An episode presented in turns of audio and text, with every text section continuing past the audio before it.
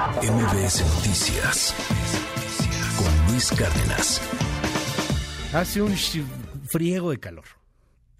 Cañón.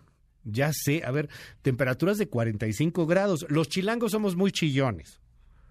Y aquí estamos a 30, no estamos muriendo. La neta sí, pero no estamos acostumbrados a temperaturas tan extremosas como estas. Pero también en Sinaloa, Sonora, están llegando a batir récords. 45, 46, 50 grados incluso, sensaciones térmicas en Mérida de 50 grados. ¿Por qué está pasando esto? Hace mucho nos advertían cambio climático, calentamiento de la Tierra. Y la neta es que no pelamos mucho. Como creo que hoy le estamos poniendo más atención, pero seguimos sin pelarlo tanto. Hoy está con nosotros Jorge Martínez, activista en cambio climático, ex miembro de la, de la delegación oficial mexicana en la COP26 de cambio climático. Jorge, bienvenido, gracias por venir. ¿Cómo estás? Muy bien, muchas gracias a ustedes por el espacio y esperemos poder aclarar algunas dudas de estos temas. Oye, ¿hace calor por, por el cambio climático? Eh, en corto, sí. Por supuesto Neta, que sí. ajá, sí. Eh, el cambio climático es Ok. básicamente una de las causas principales, pero no es el único factor. Ok. Tenemos un sistema climático muy complejo, hay varios factores. Entonces Ujú. tenemos que está el fenómeno del niño que está tomando fuerza este año. Tenemos algunas regulaciones que han reducido el azufre que se, eh, los aerosoles de azufre que se eh, dan en el transporte Ujú. marítimo. Ok. Entonces eso está quitando eh, la posibilidad de tapar eh, la radiación solar. Entonces los océanos se están calentando también un poco más debido a esto. Hay muchos factores entonces, pero tenemos que pensar con, con el cambio climático como un multiplicador de amenazas y que exacerba las desigualdades ya existentes. Lo que estamos viendo es solo la punta del iceberg. ¿Qué tan responsables somos? O sea, porque es cierto, son, eh, son múltiples factores, no, no es una respuesta sencilla, pero ¿qué tan responsables somos de esto? O sea, vendrían estos calores, vendrían varias cosas, pasara o no pasara ciertas acciones humanas.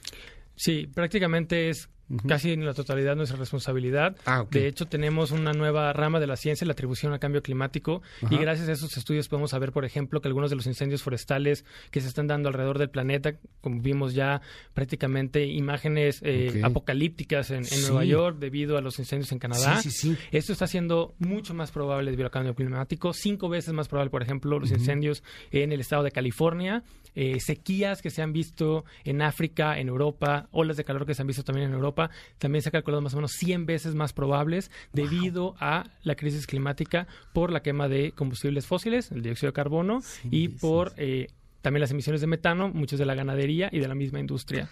Atribución a cambio climático. Qué interesante la materia, ¿eh? Sí, O sea, la materia científica, ¿qué tan responsables somos o no? Y nos dices, cinco veces más probable los incendios los forestales. incendios forestales. Ahora que vimos cómo Nueva York estaba de naranja con este color ocre espantoso, dantesco, apocalíptico, bueno, pues sí, muy responsables somos nosotros. El tema del ganado que acabas de mencionar. Leo hoy en la primera plana de Milenio, si no me equivoco, que por el calor se murieron 200 cabezas de ganado. Esa es ¿Cómo una de las consecuencias asunto? que estamos esperando también con la crisis climática, tener pérdidas muy importantes en el sector agrícola. Ya se ha tenido en México estados que han perdido hasta 50% de la producción agrícola, eh, también ganado que, que- que muere. No es nada más eh, el calor extremo, también son las sequías. También cuando hay mucha lluvia, también es un problema para el ganado y para la, eh, la agricultura y los cultivos. Entonces se vuelve un, un ciclo de, re- de retroalimentación también positivo y en la agricultura, por ejemplo, tenemos un fenómeno que está pasando en Mesoamérica que le llaman la enfermedad eh, básicamente de Mesoamérica de eh, nefropatía de Mesoamérica. ¿Por qué? Porque muchas personas al estar expuestas al calor por tanto tiempo están sufriendo de una falla renal desde edades muy jóvenes eh, que no se ha visto. Eh, normalmente se asocia con diabetes, con hipertensión, pero ahora personas jóvenes relativamente saludables por esa exposición tan amplia al calor están teniendo estas muertes por eh, enfermedad crónica del riñón. Qué interesante, yo no sabía que estaba sucediendo esto y está pasando en países de América Latina. Centroamérica y México principalmente. Wow. Zonas cálidas y húmedas son particularmente vulnerables. Oye, ¿y del otro lado también pasa fríos extremos? Sí, de hecho, en general hay 5 millones de muertes al año, más o menos el 10% de las muertes anuales debido a temperaturas extremas, ya sea frío o calor. Debido al cambio climático, la balanza se está moviendo que cada vez hay más muertes por calor extremo. Te preguntaba del ganado hace un rato y me vino a la cabeza, espero que no esté usted desayunando porque a lo mejor va a ser medio escatológico lo que le voy a preguntar. No importa si nunca has escuchado un podcast o si eres un podcaster profesional. Únete a la comunidad Himalaya. Radio en vivo. Radio en vivo. Contenidos originales y experiencias diseñadas solo para ti. Solo para ti. Himalaya. Descarga gratis la app.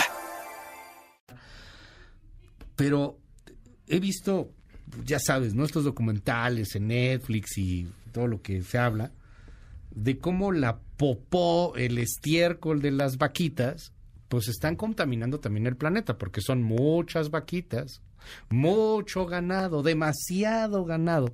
Y es cierto que no comemos carne, o sea, que estamos comiendo carne como nunca habíamos comido carne en, en la historia de la humanidad. ¿Eso también contamina? Sí, por supuesto. De hecho, eh, es una de las principales causas de deforestación tropical en el mundo, la ganadería. Y calienta el planeta. Entonces, deforestamos, quitamos los árboles que absorben el dióxido de carbono, entonces estamos volviéndolos emisores esas zonas. Es también un problema para la pérdida de biodiversidad. Y el metano, que es a través del 95% de los eructos de las vacas, es un gas de efecto invernadero muy potente, hasta 100 veces más potente que el dióxido de carbono en un periodo de 20 años. Entonces, Sí, contribuye mucho. También contribuye a eh, la escasez de agua, la contaminación de cuerpos de agua. Son varios factores otra vez los que los que afecta a la ganadería cuando es eh, totalmente innecesario para, para llevar una vida saludable, plena. Y no, no, quiero quedarme nada más en cambio climático en ese tema del calor. Quiero agregar que también hay un problema más local que también es algo que nos puede facilitar el actuar y el hacer algo al respecto. Tenemos el fenómeno de isla de calor urbano. ¿Qué es eso? básicamente las son, muchas zonas urbanas del mundo se ve una temperatura más alta, hasta 4 o 5 grados más alta en promedio que las olas aledañas. ¿Por qué? Porque hemos sido muy buenos en crear estas planchas de concreto que absorben muchísimo calor, quitamos todas las áreas verdes, los árboles, quitamos también los cuerpos de agua, que son por naturaleza reguladores de la temperatura, y luego nos preguntamos que por qué hace tanto calor. Y es un calor asqueroso. Perdón, es que el, calor de la Ciudad de México es un calor asqueroso, no es un calor que, ay, qué rico, estamos en Mazatlán, estamos en Acapulco, estamos... No, este calor es asqueroso, es, es fastidiante, es por el concreto. El concreto tiene mucho que ver, pero también te comparto. Yo soy de, la, de Veracruz, del puerto, y créeme, allá también, allá también es asqueroso. y mucho de lo que decimos es. Pero te sudas, te empapas. créeme, a nadie en el planeta le gusta estar a más de 35 grados centígrados. Y de hecho, el ser humano básicamente no puede sobrevivir o tiene muchos problemas para sobrevivir con sensaciones térmicas arriba de 50, 55 grados. Estamos hablando de temperaturas tan extremas que ya el cuerpo humano no puede autorregular su temperatura. Entonces, sí es muy peligroso esas temperaturas que estamos alcanzando alrededor sobre todo de la costa y de las zonas que tienen tanto, eh, tanta humedad. Claro, es un problema. Como, como lo que está pasando, insisto, aquí en Ciudad de México, o lo que pasa luego en Nueva York también desde hace mucho tiempo cuando hay calor, o sea que ah, son este estas zonas urbanas, estas ciudades en donde el concreto también lo, lo, lo va, lo va marcando. Es bien interesante esto que nos dices. Yo he escuchado mucho a los ecologistas, a los activistas, que hablan de este famoso punto de no retorno. Y los seres humanos tenemos la capacidad de suicidarnos a nosotros como humanidad. Este, desde el 45, cuando vimos la bomba nuclear, dijimos, mira, nos podemos matar todos unos a los otros. Esto del punto de no retorno, corrígeme, pero desde los 60 creo que se habla de que puede dañarse el planeta y no los pelamos. No Llevamos por lo menos cinco décadas hablando de la crisis climática, hablando de que este sistema tiene un balance natural y estamos empujando el sistema fuera de ese balance. Puede volverse completamente caótico, puede salirse de, de esto que estamos acostumbrados a ver, eh, una temperatura relativamente estable y predecible, y eso afecta muchísimo a cosas como la agricultura. No vamos a saber en dónde vamos a poder sembrar o cuándo vamos a poder sembrar. Y independientemente de cuánto tiempo lleva esta narrativa, estamos viendo ya que estamos cruzando varios puntos de no retorno diferentes. Hay 11 claves y uno de ellos, y algo que estamos viendo mucho en las noticias, sobre todo en medios en inglés, en, Twitter incluso, eh, de científicos climáticos, están extremadamente preocupados por el deshielo de la Antártida. Eh, está en los niveles más bajos que se han visto, que se han registrado en mucho tiempo. También estamos viendo eh, las temperaturas del océano que se están saliendo completamente de, de los parámetros, de los récords. Y, eso los tiene eh, muy, muy, muy preocupados. ¿Por qué? Porque una vez que pasemos esos puntos de no retorno, es casi imposible regresar. ¿Sabemos cuándo los vamos a pasar? Porque entiendo que lo que pensábamos iba a suceder en 2030 ya está empezando a suceder. Es muy difícil, es muy sensible el, el sistema y es más fácil verlo en retrospectiva que predecir a futuro. Y también depende muchísimo de nuestras acciones. Si seguimos emitiendo al ritmo que estamos emitiendo hoy, seguimos contaminando alrededor del mundo como hoy, sí pueden llegar más rápido de lo estimado.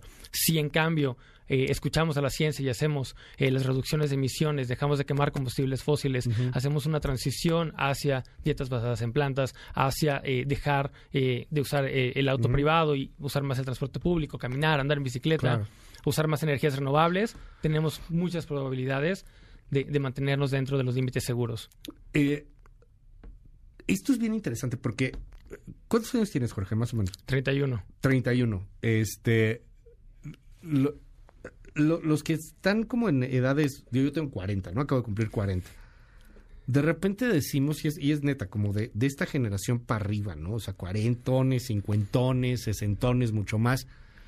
Ay, ¿yo qué voy a hacer, hombre? Ya, ya me voy, ya voy de salida. Y además, como si yo hiciera algo, ayudaría al mundo. Los que tienen que cambiar son las grandes empresas. ¿Qué tanto influye cambiar uno mismo, andar en bicicleta, usar menos el coche, además de que si te sientes muy bien en salud. Este, ¿qué tanto influye el, la acción del uno a uno en comparación a lo que te contamina la grande empresa o las dos bocas que todavía no se hace o, o la producción industrial en general? De hecho, yo normalmente trato de minimizar eh, la importancia de lo individual y trato de hablar mucho más de la importancia de lo colectivo. Así que qué bueno que me lo preguntas, porque creo que lo que tenemos que hacer es pasar, pasar, de una mentalidad individual a una mentalidad colectivista, una mentalidad en la que vamos a enfatizar que queremos estos cambios sistémicos, transformacionales en nuestra sociedad y en lo colectivo es donde se puede hacer esto. Como ciudadanía es como podemos hacer esto, alzar la voz, exigirles justamente a las empresas y a los gobiernos que actúen acorde a la ciencia, que cumplan con los acuerdos internacionales que se han firmado. Eso es muy, muy importante y tiene la, la probabilidad de generar esta, eh, este efecto dominó en, ver estos cambios sistémicos mucho más fácil, mucho más rápido. Dime, dime algo, si no cambiamos e, estas imágenes como las que vimos en Nueva York, estos calores que no estábamos acostumbrados a vivir en ciudades como la Ciudad de México o en otras zonas de la República, pues ya están empezando a llegar, pero son vivibles. ¿Pasó qué? Cuatro días en Nueva York. Ah, ya está bien, hombre. Ya otra vez vamos al desfile. no pasó nada. ¿Qué mundo ves si empezamos a cruzar estos umbrales? Sí, realmente si no cambiamos dirección de manera muy drástica, sí vamos hacia un planeta invivible en el que estas eh, situaciones se van a repetir con mucha más frecuencia, mayor severidad y no no es un sistema lineal. ¿Qué, pasa? Que llegas a un punto en el que ya no puedes producir alimento. Y es muy drástico de repente, ya no se va a poder. Tenemos eh, también la crisis hídrica, que está muy relacionada, ¿no? Las sequías. Llega un punto en el que no va a haber agua.